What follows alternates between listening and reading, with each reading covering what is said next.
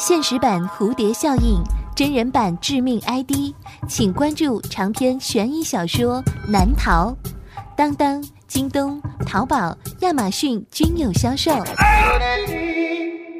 警官杰西和农场主威尔是多年的朋友，威尔病了，恐怕熬不了多久了。他曾经有过一段短暂的婚姻，原因是妻子抛弃了他，跟有钱的人跑了。之后又发生了一系列的麻烦事，使得威尔似乎对婚姻产生了畏惧，所以他一直孤独终老。杰西虽然已经年迈，但是时常来看他，并且在威尔临死的一段时间里一直陪伴。杰西，辛苦你这把老骨头还成天来看我。威尔，今天觉得怎么样？什么怎么样？等死罢了。别这样说，会好起来的。我的身体我清楚。对了，杰西，还记得我们是怎么认识的吗？忘不了。你这老狐狸，到现在你还在怀疑我，对吧？那是因为这件案子没有被告破，所以我会一直怀疑你。你还是老样子，一点都没变。我就要死了，一个人在农场生活，好像记录了很多东西。我写了些故事，等我死后，麻烦你帮我送去出版社。这点我写在遗嘱里面了。你粗手粗脚的，居然还会写文章，不是什么华丽的文章，不过挺吸引人的。当晚，威尔死在了医院里。本故事由朱威根据真实故事改编、讲述并制作。这个故事的名字叫做《可爱的骨头》。杰西拿着威尔留下的手稿，准备去出版社。这一路，他回忆起很多年轻时的往事，也想起了年轻的威尔。年轻的威尔经营着一大片的农场，与人不常往来，整天都泡在农场里和他的奶牛、猪、母鸡们待在一起。在邻居的眼里看来，他是一个很勤快的人。威尔曾经经历过一次婚姻，他深爱着那个女人，那个女人长得很漂亮。大眼睛、高鼻梁，穿着打扮在那个时代也是非常时髦。她叫做珍妮尔，可以说她是一个拜金女，最后和一个有钱的老板跑了。但是威尔并没有表现得十分伤心，甚至和邻居聊天的时候，他还说起也许珍妮尔很快就会回来。但是威尔心里想的不是自己的妻子会回心转意，因为他知道那个有钱的老板是一个喜新厌旧的人。肯领走别人老婆的老板，何尝不都是这样？所以他猜想妻子很快就会被抛弃，而不得不回到自己的身边。果然不出所料，吉尼尔不久就被抛弃了，而他来找的第一个人就是威尔。吉尼尔表现得极其的懊悔，在威尔面前哭泣道歉，希望两个人能重归于好。但是很明显的看出，威尔只是表面上做个样子，他并不希望和好。单身的这段日子，他爱上了一个人的生活，在自己的农场想做什么就做什么，没人管也没人唠叨。这种自由是他渴望已久的。况且威尔已经知道这个女人到底是一个什么样的人。如果再有什么有钱的男人向他献媚的话，他还是会迷失自我的，因为他花钱如流水，喜欢买高档商品，却是个很懒惰的人，一辈子只能让男人养着。但是不知道是因为心肠软。还是曾经相爱，威尔同意杰尼尔留下来。四天之后，警官杰西登门造访，这次也是杰西和威尔的第一次见面。他问起了关于杰尼尔的事情。杰西是一个很精明、忠于职守的警察，在这一带小有名气。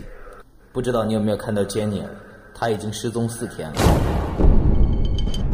杰西用警惕的目光看着威尔问道，后面又补充了一句：“我听说他和你以前是夫妻。”那是过去的事了，威尔轻松的笑笑，然后露出惊讶的表情。失踪？怎么回事？杰西眼睛闪过了一丝锐利的光芒，盯着威尔说：“我听人说四天前他来找过你，有这回事吗？”他确实来过。威尔点点头，同情的说道：“他是来向我诉苦的。他那个有钱的丈夫经常动手打他，他受不了，跑回来想跟我重归于好。”杰西在小本上快速的写了几个词，又问：“他来找你是什么时候？”“大概下午三点多吧。”威尔想了想。“他除了对你诉苦，有没有说别的？之后又去哪儿了？他提着一个行李箱，求我留他住在这儿，我拒绝了。我告诉他不能留一个有夫之妇住在家里，他生气的走了，还骂我绝情。说这些的时候，威尔无奈的一笑。杰西时刻留意着对方的表情面，话锋一转说：“他失踪了，报纸上刊登了寻人启事，你为什么不向警方报告？”威尔露出一副无辜的表情，回答说：“警长，我没有读报的习惯，而且这里的人都知道我很少出去，每天都待在农场里。”杰西仍用怀疑的目光看着他，毕竟杰尼尔曾经到过这儿，而且正是当天失踪的。面前的这个男人是最有嫌疑的人。他有杀人动机，而且农场这么大，藏一具尸体是轻而易举的事情。杰西接着问：“当天珍妮尔穿着什么样的衣服？”威尔早就想到他会问这个问题，回答的含糊其辞。如果有目击者的话，描述的应该和他说的差不多。杰西似乎不想放弃，又一连问了几个相关的问题，但是最后却扫兴的离开了。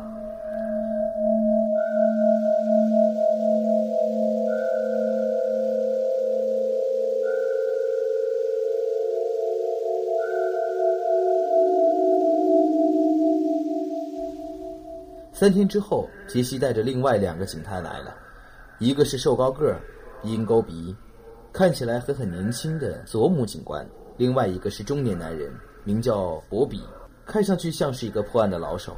互相问好之后，博比一脸严肃地问：“不管怎么说，死者是在你这里失去下落的。我们希望你能够很好的配合，我们要调查你的农场。”威尔想了想：“我能理解，那我先带三位转转吧。”他没有拒绝，反而非常热情的答应。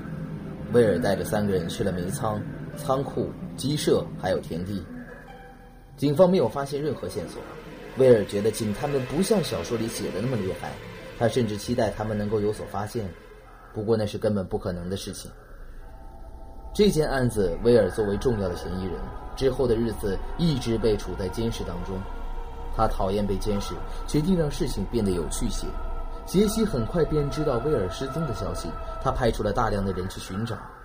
这几天，经过三个人商量，一致认为他很有可能就是凶手，而且尸体就藏在农场的某个地方。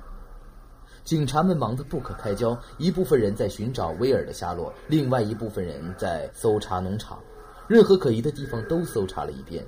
短短半天时间，农场就变成了另外一副样子。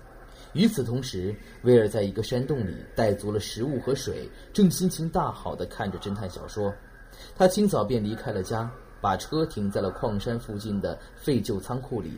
这片矿山早已经没有矿了，所以很少有人来，离住所也不远，正是他想要的藏身之处。捉弄警察是件很有意思的事情。他干过之后才知道，一直幻想着成为小说里某个来无影去无踪的大盗，或者是身手干练、做事不留痕迹的杀手。他现在终于如愿以偿，正享受着其中的乐趣。威尔的所作所为可把警察给害苦了。他回到农场的时候，杰西正焦头烂额地打着电话，不住地大喊大叫。当杰西看到他之后，面色铁青，话音有些急躁地问：“这几天你都去哪儿了？”威尔则平静地回答：“我去探望一个朋友，他住在离矿山不远的小镇上，可能好久没去的缘故，我迷路了。”杰西的脸色十分难看，能够想象到他一定撒开大网，派人去很远的地方找。没想到威尔却一直都在离家里很近的地方。威尔得意的笑容当然不会被他看到。农场里到处都是警察，任何角落不引人注意的地方都有几个人在搜查。甚至挖起坑来，鸡舍里的母鸡全部被赶了出来。几个警卫正在搜查里面的线索，甚至连地面铺着多年的干草都被翻了一遍。威尔指着这些忙碌的警官质问道：“警官，您这是干什么？”杰西眼神锐利地看着威尔：“一会儿你就知道了，耐心的等吧。”过了一会儿，博比警官走了进来，兴奋地叫道：“尸体找到了！”就在这个时候，杰西正目不转睛地盯着威尔。只见威尔看上去比谁都好奇。真的，在哪儿？杰西感到非常的遗憾。遗憾的是，没有从对方的脸上看到一丝胆怯的表情，因此他的眉头皱得很紧很深。一猜就知道，博比这么说是在试探威尔。随着这次大规模的调查之后，威尔嫌疑人的身份被彻底清除了。他像往常一样继续生活在农场里。杰西警官曾来看过他，还谈到当时是如何认为他是杀人凶手的。威尔表现得极为大方，两人意外的还成了朋友。威尔梦想着自己能够写一部短篇故事，把这次难得的经历全部的记录下来，当然是以作者的身份来发表。这个梦想最终实现了。那时候他已经死了，在死之前，他做了这件事情。他写的短篇故事，并不是描写警察如何认为他是嫌疑犯，如何搜查他的家，他又是如何跟警察来周旋的。他记录的是他杀人的全过程。故事是以第一人称描写的，上面说到：“我的的确确杀了人，但是他们无法找到我杀人的证据。更讽刺的是，我和想抓我的这位警察还交上了朋友。”在他生日那天，我还送去了一只小母鸡。提到这些，我不得不说说那些母鸡，它们可是我最好的帮凶。我过去所爱的那个女人，被我丢进了粉碎机里，磨成了粉末，然后再拌上特制的饲料。我可爱的母鸡们可是吃了三天才把这些饲料彻底的吃光。处理尸体可不是一件容易的事情，而且还要不留痕迹，比如牙齿。和一些坚硬的骨头，可是要在粉碎机里粉碎两次才行的。至于头发，一把火就可以解决。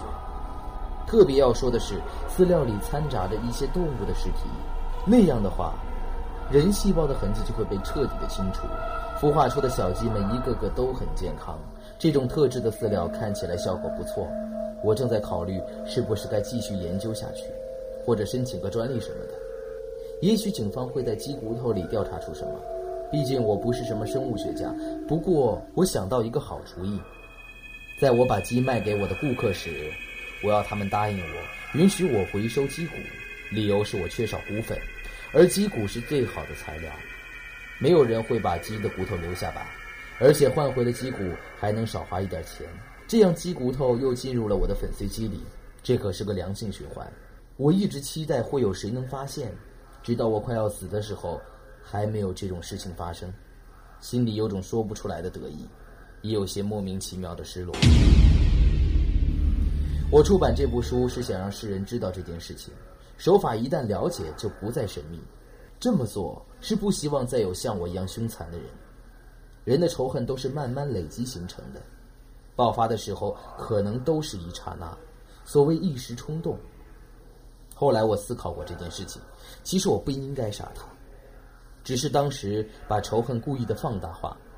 我在这里劝各位，遇到类似这样事情的时候，退一步，把仇恨缩小看，你会发现，其实这只是一件小事，一觉醒来，可能你就忘记了，就像每天出生的太阳那样，依然是暖暖的。在故事的最后，我还是要感谢那些可爱的骨头们。威尔所记录下的短篇故事，并没有得以出版，而是作为一个机密档案，库存在警局里面。好了，这就是我为您讲述的可爱的骨头。